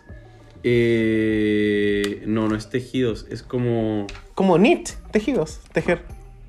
Ah, ya, pues entonces, ¿por qué preguntas? Pues si tú eres profe de inglés. De punto. Es como weas como. No, tricotado, tricotado, era tricotado. Lo dice la. Lo dice Reference. Lo dice la Asociación Chilena de Seguridad. Lo dice Merriam Webster. Que de. Oye, Dogo, eh, bueno, tras bambalinas, mientras nos poníamos la tanga, eh, encontramos que era una buena categoría. Sí, y que entre el lugar uno, entre, ya, entre el lugar uno era, para para mí al menos había una diferencia, pero siento que entre los otros estuvo súper parejo. Como que creo que acá hay como runways sólidos de todas las queens. Y eso me dejó contento porque fue como ya, acá se ve el nivel. La- algunos runways habían estado como un poquito débiles en, capítulos anteriores, pero siento que acá... Arrastrala. pero siento que acá las ocho lo hicieron muy bien. Y eso me tiene muy contento. Bueno, veamos entonces cuáles fueron las que mejoraron. Aquellas que, según el Dogo, lo hicieron tan mal. Lo hicieron pésimo la semana anterior, pero hoy día la rompieron. ¿A quién tenemos en octavo lugar? a Monsoon que, Justifica tus palabras. que me da mucha risa porque siento que hice como toda esta Sí, introducción. po, no la viste venir. La pregunta decía fundamente y tenía que fundamentar, po. Me siento muy como el video de Roxy Andrews en All Star 2. ¿A quién te gustaría el James Monsoon? siento que. Pucha, yo a la Jinx la puse en último lugar y asumo que tú también. El voto es privado. Ya, bueno, yo la puse en último lugar. El voto secreto, decía mi abuela. El voto secreto. No, ya echaban un poco de dos, dos personas. solo. ¡Apruebo! No, eh, ¡Ya, que no, no puedo! Ya, ah, ah, ah. Y por eso no tienes puesto tu puntaje acá en la pantalla. No. ¿Qué hiciste? No hice nada. Puebla, yo no saco los cálculos. Fue Lady Gaga, fue Lady Gaga. Puebla, yo no saco los cálculos. Comiendo avena. Yo no saco los cálculos. Así que en realidad yo no siempre sé lo que Richie vota, pero sabe lo que yo sigo loco. Está lleno de Pero hoy día por alguna razón, por alguna razón, no están los resultados de Richie. ¿Qué pasó? Eh, está mintiendo el. Expuesto. Literalmente mis resultados están aquí en todo caso. LOL. Voy, voy a sacar una foto. Literal son mis resultados. Acabo de sacar una foto Puebla. Literal son me la, resultados. me la son mis resultados. Resultados, Sí, dogo, sí, dogo, sí. resultados. Ahí está, pero estaba como bien arriba. ¿Ya? Eh, yo puse a Jinx en octavo lugar porque cuando vi fue como, oye, como esto es lo mejor que he hecho como James Monsoon en toda la temporada. Y después vi los otros 7 looks y conceptualmente encontré que eran como más interesantes. Cosas que me gustaron de la Jinx, en realidad sentí que era como un vestido que, como que realmente le quedaba muy bien. Pero siento que es muy similar al vestido de puerco espín que utilizó en términos de silueta, obviamente. Y siento que no ha habido como mucha variedad. Creo que quizás la variedad James Monsoon es como un stretch. Como que, como que se vea bien, basta. Pero, pucha, si las otras siete igual están trayendo como un concepto que es un poquito más creativo, lamentablemente queda en mi octavo lugar. Mira, Dogo. Tú eres modeloco. No. Tú, sí, tú viste el programa de la Miss Chile en Chile, ¿no es cierto? ¿Cómo A- se llamaba ese A programa? regañadientes. ¿Cómo se llamaba ese programa? ¿El que ganó la recabar? No recuerdo. Se llama No basta con ser bella. James Monsoon. No basta con ser bella. Seamos creativas. Ah, es que Old Hollywood Glam, ándate la chucha. No basta con ser bella. Y, y, y por ahí la belleza. Tuviste un momento muy Janine Day.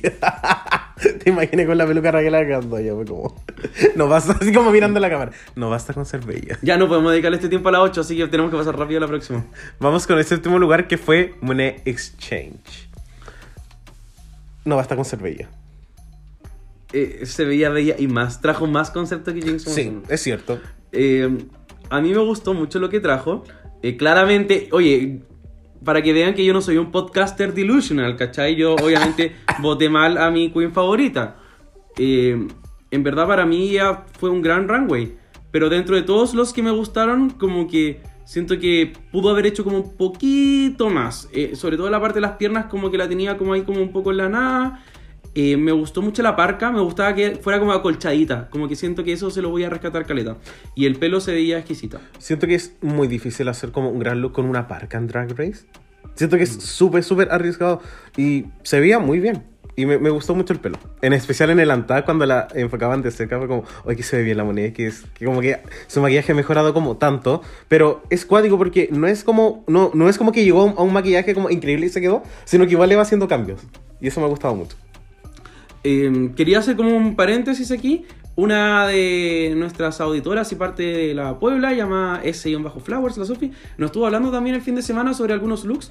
Y también ella nos comentaba que le había impresionado que este runway había tenido tanta como presencia de diversidad de cabellos, en particular como harto eh, pelo como de la onda más ondulada, lol. Eh, y nada, como que también este look de Monet también como que trajo este pelo. De hecho, yo conversaba con ella así como las pelucas era como más difícil de hacer, qué weá y todo, pero eso, como un momento de apreciación también. Sí, porque rara vez tenemos como este rizo que es como muy, como estrecho. No sé cuál será como el, nombre correcto. No, no, de estrecho yo sé que tú sabes. Ya. Pero tenemos también como este, este típico como pelo ondulado en Rarix, es como el pelo liso que termina como en estas ondas grandes que al fin y al cabo igual es como una extensión de lo que yo siento que es como pelo caucásico. Y la representación que siempre vemos es como o el afro o este pelo que es como desordenado a lo alta costura. Pero rara vez había visto como pelucas como con este tipo de pelo que utilizó la moneda. Y creo que también por eso me llamó la atención, como, ay, qué cute. Como que uno igual ve como a, a personas así como, como en la vida real, pero rara vez uno lo ve como como, el, el- como que este tipo de cabello se elogia en Drag Race, como, como un concepto de moda. Así que creo que fue como bastante cute. Vamos con la próxima. Vamos con el sexto lugar donde tenemos a Shea Coulee. A quien RuPaul le dijo que era como un look como que iba a pasar como a los anales de alguna wea. Porque estaba le, todo cagado. Porque le dijo algo, po. le dijo algo así como, no, este look para mí como que lo voy a recordar. No recuerdo el nombre de Jinx Monsoon, pero este look sí lo voy a recordar. Fuerte. Es una mentirosa culiada. Sí. ¿Qué, Eh, ¿Qué te pareció a ti el look? Ya, eh, voy, a, voy a cuidar cada una de mis palabras. No, pero eh, vi la referencia y me, encan- me encantó las fotos de la referencia, como de, como de a, lo, a lo que se refería y, y como los trajes de como las africanas que lo estaban usando. Eh, el- obviamente Checule eleva todo, ¿cachai? Y puede, puede que ella sea una diosa de lo fashionismo y yo sea un gay genérico que no le gustó tanto nomás. Pero yo soy un gay genérico con un podcast y mi deber con mi Puebla es ser sincero con mi opinión. Y la verdad es que no me gustó tanto. Uh. Eh, Mr. Avena, ¿va a comentar algo? Solo iba a decir, uh, nada más. No, no, válido. Eh, a mí me gustó mucho el look. Cuando lo vi la primera vez había algo que no me cuadraba. Y sentía que era como esa pelota. Como que el patrón yo decía como, bueno, esta es como una de esas pelotas que uno compra como en los Toba Mil, donde... Como la típica pelota que se pincha. Arrastra Mix. Y claro, y después cuando lo vi las referencias como, como, ah, ya, entendí como mucho más el concepto. Y creo que sí, para haber sido una categoría de tejidos, me gustó que eligiera como otro tipo de tejidos, que no fuera como solamente el chal, sino que también en las botas tenía como esta especie como de aros, que también estaban hechos de tejidos. Y eso lo encontré como muy encachado. Creo que como lo único que quizás no me gusta tanto es que me recuerda como mucho como a la referencia que hizo como en el primer capítulo. Claramente no es lo mismo, pero sí dentro de lo que he visto que Coulee ha hecho, me recordaba también a ese capítulo en particular. Em, el otro día vi un tweet de no sé quién era porque, bueno, obviamente RuPaul le dijo esto como de que era como un gran look y el fandom también como que atacó un poco a la Shea diciendo como, weón, en realidad era como, era como cualquier cosa, como, ay, siempre quiere ser como la reina africana. Y no recuerdo quién fue la queen, Uh. que- no recuerdo quién fue la queen el otro día que... Mis dos di- palabras que no quiero andar editando el capítulo. no recuerdo quién fue la queen que escribió que, oye, como que en Drag Race como que las queens negras también están cansadas de estar haciendo como referencias blancas constantemente. Y creo que eso es como súper válido porque, claro, uno ve como Nefertiti Queen, ya, y uno entiende como claramente el, concepto de que es una reina africana, pero cuando lo vuelves a ver otra vez, como que en el mindset del fandom igual sienten que está saturado, pero no está saturado, como que las cosas igual hay que verlos como desde una perspectiva de como, como quizás como una persona que sea una drag performer negra entiende también como los conceptos de moda. Y siento que fue fue como una reflexión que obviamente no era solamente esa frase, era mucho más largo, pero también No, se entiende bueno. como por Shea Coulee, como que bueno que quiera hacer estas referencias y ojalá las hiciera constantemente. Like, y, y nada, me sumo a lo que tú decís. Estuve escuchando eh, un contenido de la Monet que esta semana que ella decía como en Drag Race me ha tocado personificar a cuatro personas y las cuatro han sido blancas. Me ha tocado personificar a Dolly Parton, a Vanna White, literal White, eh, a Cher y a la buena de Sex and the City. Y en verdad era así como bueno, cuando me toca alguien negro. Y, y también po, es súper brígido porque eh, todas las mil noches de que no han sido RuPaul han sido de personas blancas. Entonces, quizás Drag Race le tiene como este miedo como al, al, al blackface en el fondo. Entonces, como que si te dice las mil noches de Beyoncé, eh, como que quizás alguien se va a, a hueonar. No, no sé, ¿cachai? No, no- estoy diciendo que se van a pintar la cara negra, porque estamos en un mundo donde como que, lol. Y no, y no Pero- pasó en, el- en mil noches de RuPaul tampoco. Pero, claro, pero. Pero siento que como que. No, pues, ¿cachai? Eh, Drag Race también igual siempre ha tenido como una visión racial súper impecable en muchos sentidos. Eh, eh, en, en verdad hablando de elenco, no tanto de edición. Pero siento que ahí, ahí quizá le podrían dar una vueltecilla más. Mm. Como cuando vamos a tener las mil noches de Diana Ross, que es como el icono número uno de RuPaul. Imagínate. Como las mil noches de Janet Jackson también, como, como tremendo icono como de... De quien se los habla 90. constantemente. Exacto. De Donna Summer. Entonces, como que ni siquiera estamos viendo que estén parejos, como que haya una. Como que haya una noche de como de otra persona que no sea caucásica. Ya, vamos con el quinto lugar de la noche, porque hoy día, Puebla, tenemos. No hay empates. Buena. No hay y empates. en el quinto lugar tenemos a Trinity the Tuck. Y Eh, había como una historia muy linda que tú me la contaste de este look. Ya, sí, voy. Eh, ya, la Trinity tenía como un peluchito. La cosa es que hace muchos años una fan le regaló este peluchito. Eh, peluchito, no piluchito, porque conozco varias de la Puebla y que piluchito todo el rato. Y, mm, y nada, pues le regaló el peluchito. Voy a decir peluchito igual. Eh, y la Trinity, oye, oye, fan, me gustó el peluchito. Eh, ¿Dónde compro más peluchito? Y ella le dijo, mira, aquí hay más peluchitos. Y, y ella colecciona estos peluchitos. Eh, muchos peluchitos. Y después cuando le llegó esta categoría dijo como, bueno, le voy a hablar a la buena a los peluchitos. Porque bacán, buenos pedidos, Mercado Libre. Y hablaron, eh, obviamente le pagó también, lo dejó súper en claro. Y la buena de los peluchitos le hizo el peluchito grande. Y también llevó su peluchito morado. Gigante, versión gigante, qué bello. A mí me encantó este look además, eh, porque lo sentí distinto. La Trinity siempre como que logra darle como un pequeño twist a la wea. Me encantó la peluca, me, me dio como vibras de... Si juntara como a, a la Envy Perú con la Kena Larraín de Casado con Hijos. Como que para mí fue así como... Onda, Jimmy Neutron con Timmy Turner no existirían ahora, Dogo. Así que nada, eh, yo quedé súper contento con este look. ¿Sabes qué me gustó? Que siento que encontró la forma de dar como dos referencias que para mí era como, ya como todo este mundo como de Jersey, ¿Mm? pero con todo este mundo que es como antiguado, que todo lo que es como tejidos. Y siento que encontré un balance donde yo encontré que igual se veía bien y al mismo tiempo como Trinity, que es una persona que se arriesga tanto, volvió como a arriesgarse nuevamente. Y siento que el resultado quizás no es como, oye, como ya, top 10 mejores looks de la historia, pero para el repertorio de looks que ha traído Trinity como en sus tres temporadas, lo encuentro como increíble. Es un... Sí. Sigue sorprendiendo. La acabó. Que ese, ese book de todos los looks de Trinity Attack. Oh, amazing. Y tiene como algunas fallas, pero como que se nota que aprende. Uh. Aprende. Uh, ¿cuál, ¿Cuál sería la falla? ¿Cuál, cuál yo- no, no nos gusta? Yo siento como, para mí como el look de Trinity Ever es como el, el look de arcoiris del bol. Ah, Que era ya, como sí, una ese de látex. Fue, ese, ese bol fue débil, por su parte. Ah, pero a, a ti te gusta mucho el de policía. Que, que El de es esa- policía- es- el- el de policía me ah, encanta. ese a mí no me gusta mucho, de hecho. Me encanta el de policía, lo encuentro increíble. Ya, discordancias.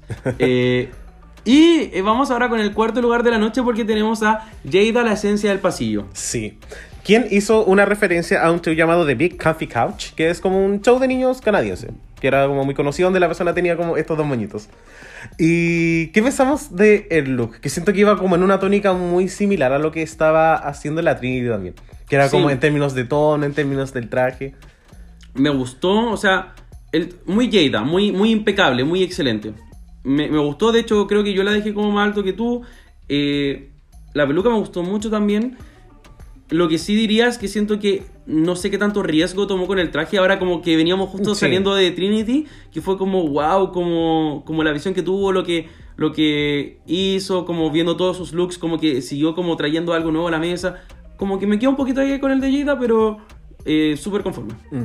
En el cuando- en la parte que estaban hablando de, lo- de los potos, como que la Jada se puso en cuatro y su traje era como. Era un traje de lana entero, pero tenía como. No sé cómo explicarlo, pero son como estos trajes que tienen la guagua, como los piluchitos, que tienen como unos botones que van hacia atrás, como que tenía eso. Era como un traje de guagua, como en versión adulta.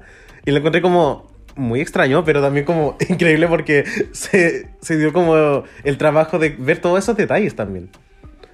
Y el maquillaje estaba increíble. Siento que la Yeda como que hizo este maquillaje como con pequitas y como con la nariz rojita y se veía muy bella. Muy brígido. Sí. Y ahora nos vamos con el tercer lugar porque tenemos a la Bibi Kreuzberger. Opina. Me encantó este traje. Como que cuando pienso en tejidos, no pensé que alguien iba a hacer como, como un vestido de tejidos. Porque uno piensa así como, bueno, como se vería como tan raro. Pero encontró la forma de hacer que el traje, siendo de lana, que no, se la, no, que no la consumiera y que al mismo tiempo se viera como exuberante, se viese como grandioso. Y siento que el peinado también ayudó mucho a elevar el look. Me gustó. Estuvo súper bueno. Y para mí Vivian fue como el traje excelente de la noche. Como excelencia pura. Ese traje, ese, ese look no podía mejorar más de lo que ya estaba Sí. en esa noche. Onda, si te fuiste por esa ruta, literal topaba ahí como con lo que hizo Debian. Punto G. Ya no hay más. Blanco periodo. O si no, que atravesáis y llegáis hasta la tripa, como hasta la guata. Ya no, no hay más. Increíble. Y lo que encuentro brillo es que en color blanco, que siento que es un color que destaca mucho, pero que igual es arriesgado. Y arriesgado en un material que ya era arriesgado, siento que la posibilidad de que se viera mal era muy alta y se vio increíble. Lo único que me gustaría decir es que siento que dentro de todo, todo, todo, no deja de ser un look como un poco clásico también. Sí. Y como que me, me gusta ver a la Vivian como explorando un poquito más. Y Porque lo ha hecho. lo ha hecho y quiero seguirla viendo en esa perspectiva. Amo. Vamos con el segundo lugar. En el segundo lugar tuvimos a Raya, que hizo una reinterpretación de su look futurista de la temporada 3. Eso así lo explicó como en su Instagram. No dijo así, Raya es muy como, ella no dice así como, yo voy a reinspirar este look, sino que dijo así como, dijo como, eh, trajes antiguos abren nuevas dimensiones. como wea muy astrológica. Ya. Y no sé, cuando yo vi este look fue como, me encantó. Creo que yo lo puse en primer lugar, sí. Ya, ya, exponiéndome así como. Pero si somos- ¡Uy, la doga culia! Pero, pero si somos dos personas. Pero la pero gente igual no es tonta. No, no, pero estáis diciendo, yo lo dejé en primer lugar para que, como la Puebla ahora sabe que quedó en segundo lugar, sabe que por mi culpa, Raya no quedó en primer lugar. Ay. Eso es lo que te está diciendo, arrastren a la Richie. Pero un ranking de dos maricones, Pero qué eh, tanta wea. o sea, tú te aprovecháis de que tú eres el rey favorito. Te aprovechas. Yo no soy rey favorito. Ya. Soy el menos funado, eso es. No, yo nunca he sido funado, Dogo. ¿Podrás? ¿Podrás? Y ahí se cierra el podcast porque no llegaríamos a los 200 capítulos. Oye, Dogo, a mí me gustó el look obvio. eh, o sea, como el headpiece, chao. el- la, wea de los brazos, chao. Como que eh, me pasa que como que el, la- el tejido como del centro con el material de como metálico de como las otras cosas, para mí no pegaban un 100%. Como que me hubiese gustado ver algo más como... Como que cuando el profe hace los grupos, ¿cachai? Como que no, así lo sentí un poco. Pero esa es mi opinión.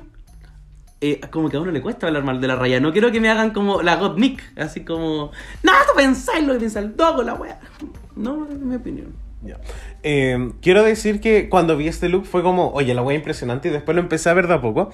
Y fue como, me llama mucho la, la como la habilidad que tiene Raya de poder juntar cosas y que nunca se vea como excesivo. Porque no solamente tenía la máscara, tenía como un collar, tenía este tejido y tenía botas metálicas y tenía como unos aros en el brazo. Y son muchas cosas, entonces creo que ahí hay como un tema de proporciones que la Raya maneja muy bien, que fue como... Bueno, como esta weá se ve increíble y no se ve como que estuviera Claro. sobrecargada. Em, me gustó mucho, siento que haber utilizado como dorado en todo el conjunto fue como una gran opción. Como que tengo un problema con las botas, como que me encantan, pero también me pregunto así como quizás si esto no tuviera las botas se vería como un poquito mejor. Porque era como mucha cosa, muchas cosas encima. Igual yo siento que, no lo digo como en mala, sino como que la sociedad igual tiene como, recibe a Raya y sus looks con el corazón muy abierto. Sí. Como hace algo que uno podría decir como, "Hmm", y después uno dice, uy, sí, Raya, como fashionista, uy, sí, la perspectiva que tiene, no sé qué. Lo cual está muy bien, pero si la Jiggly Caliente salía con esto, como que, ¡ah! No sería lo mismo. No sería lo mismo. Qué fuerte. Eso Vámonos con el primer lugar. Porque la ganadora de la noche es la ganadora de la temporada 11, Ivy Evelyn La Rara. Eh, nada, pues fue mi look favorito de la noche, dado que ya tenemos que casi que mostrar el pico y, y las credenciales, el La, la- carnet. la gente ya voy a sacar los cálculos. No, si hace el código de seguridad que tengo en la tarjeta de crédito para que sepan por quién voté. Gracias, Dogo. Me encantó el look. Me encantó. Me encantó todo. Como que la proporción, chao. Para mí era como este monstruo de Monster Inc. que le hacen el 33-12 y después lo depilan, el naranjo. Esa weá para mí fue una drag. Me encantó el headpiece. Me encantó que tuviera abierto el pecho. Chao, como que estaba también construido. Me encantó que tuviera como los palitos. Sí. La, la, de la comida china, no sé. Chao, como que. Arte, arte, mamona, que me emocionó mucho. Encontré que este tipo de looks le sientan también. Ahí vi que es como. Puedes hacer como un desnudo parcial, pero te tienes que recargar como las otras partes del cuerpo. Y la Ivy siento que tiene como un andar también que ayuda muchísimo. Por ejemplo, cuando caminaba, esos pantalones se veían como increíbles. Siento que el headpiece que era como una especie como de, no sé, era como una especie como de atrapasueños, como desestructurado, se veía muy lindo. Y en el antag no me había dado cuenta del pelo, pero las trenzas también eran como... Como que se notaba que ella agarró como una peluca y empezó como a tomar lana y a partir de eso empezó a hacer trenzas. En el pit stop, Mm. eh, la Bob dijo que se había demorado cuatro meses en hacer este look. O sea que les avisaron con cuatro meses de anticipación a esta temporada. Quizás. ¿Te Pues- puedes hacer cargo de tus palabras? O sea, eso fue lo que dijo la Bob. ¿O va a ser como la semana pasada que dijiste No, un dato que era mentira? No, me hago, de, me hago cargo de lo que dijo Bob en el pit stop. No, si ya. Bob dijo mentiras, ese es su problema. Perfecto, la, la abuela cree mucho en ti. Y ahora nos vamos con el lip sync de la noche, que fue Super Freak de Rick James, eh, performeado por Raya versus Vivi Kreuzberger. Opina. Me gustó el lip sync. Creo que lo de echarse agua estuvo un poquito de más. Como que sentí que no Tenía era. calor con el traje, por todo. Sí, no, y de hecho se desmayó. LOL, perdón. Em, pero siento que fue un lip sync sólido. Como que ahora se notaba que Raya quería ganar el lip sync. Em, Raya se veía espectacular con ese pelo. Siento que, no sé, me gustó mucho como para esta canción que era así como, ay, como muy como liberal, sexy al mismo tiempo. Lo encontré muy, muy shitty. Eh, y creo que Raya sí ganó el lip sync de forma justa. Sentí que Vivian en algún momento intentó hacer como un poquito más y cayó como, bueno, se tropezó, de hecho.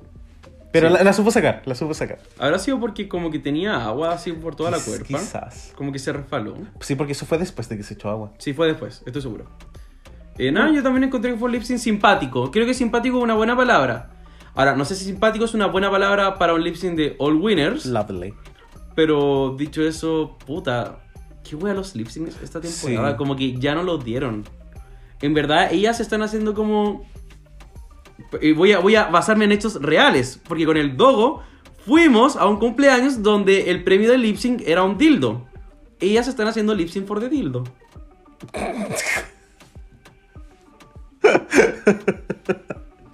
Yo fui a ese cumpleaños. Yo no participé. Pero si yo ganaba, me ganaba el dildo, pero, no me hace Pero fuimos jurados. ¿O no? O sea, todo el mundo fue jurado, si fue aplausómetro, todo. Ay, no me acuerdo. Estábamos ebrio. Yo nu- nunca me he curado. Nunca me en todo este año. Cierto. Continuamos. That's a wrap, everybody. Cacha que mi mejor amiga siempre me dice, nunca digas, o sea, como que cada vez que ella dice qué incómodo, en verdad piensa como en King Kong, así como qué incómodo. King Kong. Como quien con estando cómodo. No, como qué incómodo. Eh, y con eso entonces nos vamos a una hora del postre.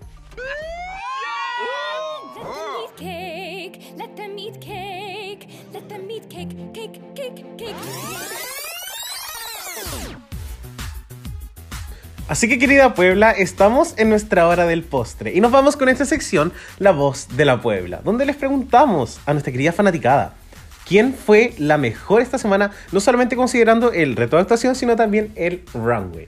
Y vamos acá con los comentarios, tenemos a guion bajo craclitos, guion bajo que nos dice, Shay, la Vivi hace el mismo personaje siempre. Jinx cagó, lo hizo la raja, pero no alcanzó a brillar. Uh. También tenemos a ese-flowers que nos dice, para mí en este capítulo fue Raya. Muñoz.talo, The Vivian, talento, moda, humor. That bitch has everything. Ay, el talo me gusta porque siempre tiene como teams impopulares, pero nunca tiene miedo a decirlos. Me encanta. Sí, y lo hice de forma muy sana. También tenemos a Luke Nicolás que nos dice, puta, que amo a la Viviana, es demasiado talentosa junto a la Jinx. Ask.guzmán nos dice, Raya todo el rato, Queen la amo, lo dio todo. Aquí también tenemos a Momo CPS que nos escribe, la Vivi por lejos. Carlos Jesús CST nos dice, la Viviana. Pipex 1993, Lo amo. Raya, porque me gustó su personaje y Trinity porque ambas exageraron también sus personajes. También tenemos a eh, Cambarranechea, que nos dice, la Viv un millón por ciento está haciéndole la raja. Fur le tiran flores a la Jinx, pero la Viv está al mismo nivel. Work. Chris-is-existencial, para mí es como escoger entre diosas del Olimpo, pero la más fue la Viviana hasta el lip sync. Jaja.jaja, ¿no? Jada robadísimo y la que soporten. Loa Ising nos escribe, Vivian y Raya no me puedo decidir. Acá también tenemos a T. Tsukimillo que nos dice, actuación más pasarela la Viviana, solo actuación Jinx. A la Roger la sentí como muy one note en el acto. Uh. Up. Acá también tenemos a MXTIXS-bajo que nos dice La Viviana la mejor y Jada merecía ese top igual. Raúl F nos dice Raya. Acá también tenemos a Rebelión en curso que nos dice Diré que Vivian, pero no porque sea una gran actriz, hace siempre el mismo personaje, pero le calzó. Uh. También tenemos a Kike Sote-bajo que nos dice Sin duda de Vivian, la buena debería dar clases de actuación porque es seca para eso. Karen Cáceres nos dice, me gustó la Viviana, pero la Jinx hubiese tenido el papel que quería, arrastraba a todas. Freddy Giluyo nos dice, la Viviana está un fuegote, necesito esa sacudida de pelvis in my face. También tenemos a Juanjo.gr5 que nos dice, Monet, me hubiese encantado ver a Monet en el top 2, me gustó mucho cómo hizo su personaje y Pasarela. Piel de Alabastro nos dice, Viv, creo que le va a costar caro a Trinity haberle dado el rol principal. Suddenly, I see, nos dice, Vivian se come a la que esté a su lado, Shay, por ejemplo. Y en bajo MS Tofu nos dice, amé demasiado el look de Jada y me reí mucho con la Trinity, así que sí que sí. Jenny Quijanes nos dice, yo estaba viendo opiniones populares y pestañé y aún no están. Casi todas estuvieron magníficas, mejor acting challenge de la vida. Y creo que con eso estamos para el día de hoy. Oye, el dogo es toda la mitad de Chile, ¿eh? Sí, es que muchas personas escribieron solo el nombre. Bueno. mm. Eh, bueno, pues gracias Puebla por comentar, por estar aquí en Reyes de la Biblioteca Podcast. Eh, ¿Cómo están? Bien, estamos bien. Qué bueno, chiquillos. Pero es que la gente siempre nos dice, pues, ah, es que yo lo escucho y como que me, me gustaría conversar con ustedes, como que yo peleo mi mente con ustedes y todo. Yo les estoy preguntando ahora, pues. Muy bien. Chiquillos, se han hecho el lavado de dientes. Qué bueno. Qué bueno, salió café, sí, pero el chocolate, pues, como que queda con las caries, pues. Sí, sí, está súper bien, chiquillos. Eh, oye, eh, vamos a tener que dejarlo hasta aquí nomás, porque el dogo ustedes saben. Pues, me Mentira, no- no estoy haciendo se- nada. Sí, está- me, me está apuntando con el cuchillo. Estoy de vacaciones, tengo Me tiempo está, libre. contando, me está apuntando con el cuchillo. Así que ahora nos vamos con a cerrar la biblioteca. All right, the library is really closed officially. Así que querida Puebla, estamos en nuestra sentencia de rey, donde la pregunta fue, ¿qué tanta influencia tiene la producción sobre un desafío? Y hablamos, ¿cierto?, sobre cómo eh, esta temporada de All Winners podría tomar aspectos mucho más positivos para implementarlos en futuras temporadas. No solamente All Stars, sino también regulares, ya que esta ha sido una temporada también para subirles como mucho la autoestima a las queens y decirles como, oye, son ganadoras, pero eh, las vamos a seguir tratando como tal. Y por supuesto, Puebla, eh, ya estamos en el capítulo 8 de esta temporada de All Stars. Nos quedan solamente tres capítulos competitivos. ¿Cuatro? Fuerte. Tres competitivos. Hasta ellas lo saben. Como que a ellas le dieron el contrato y sabían perfectamente cuánto iban a competir. Y tenemos hasta el momento a Jedi World con tres estrellas. Tenemos a Monet y Shay con una. Y a todo el resto de las participantes con dos. Exacto. Qué fuerte lo que podría suceder porque muchas cosas pueden cambiar de entre semanas. Exacto. Podría pasar cualquier cosa. En RuPaul todo puede pasar. Lo aprendí de un reality. Chiquitito, pero potente. Empeñoso. Muy empeñoso. Oye, Richie, sí que creo que estamos, tenemos todo por el día de hoy. Eh, por supuesto, agradecerles muchísimo a nuestra querida Puebla que nos ha acompañado. Eh, nos demoramos un poquito más con este capítulo, pero la verdad es que estábamos un poquito cansados. No me voy a disculpar, soporten y agradezcan. No, ¿ok? yo, sí, yo sí. Ya. Entonces nos estaremos viendo la próxima semana. Besitos. ¡Chao!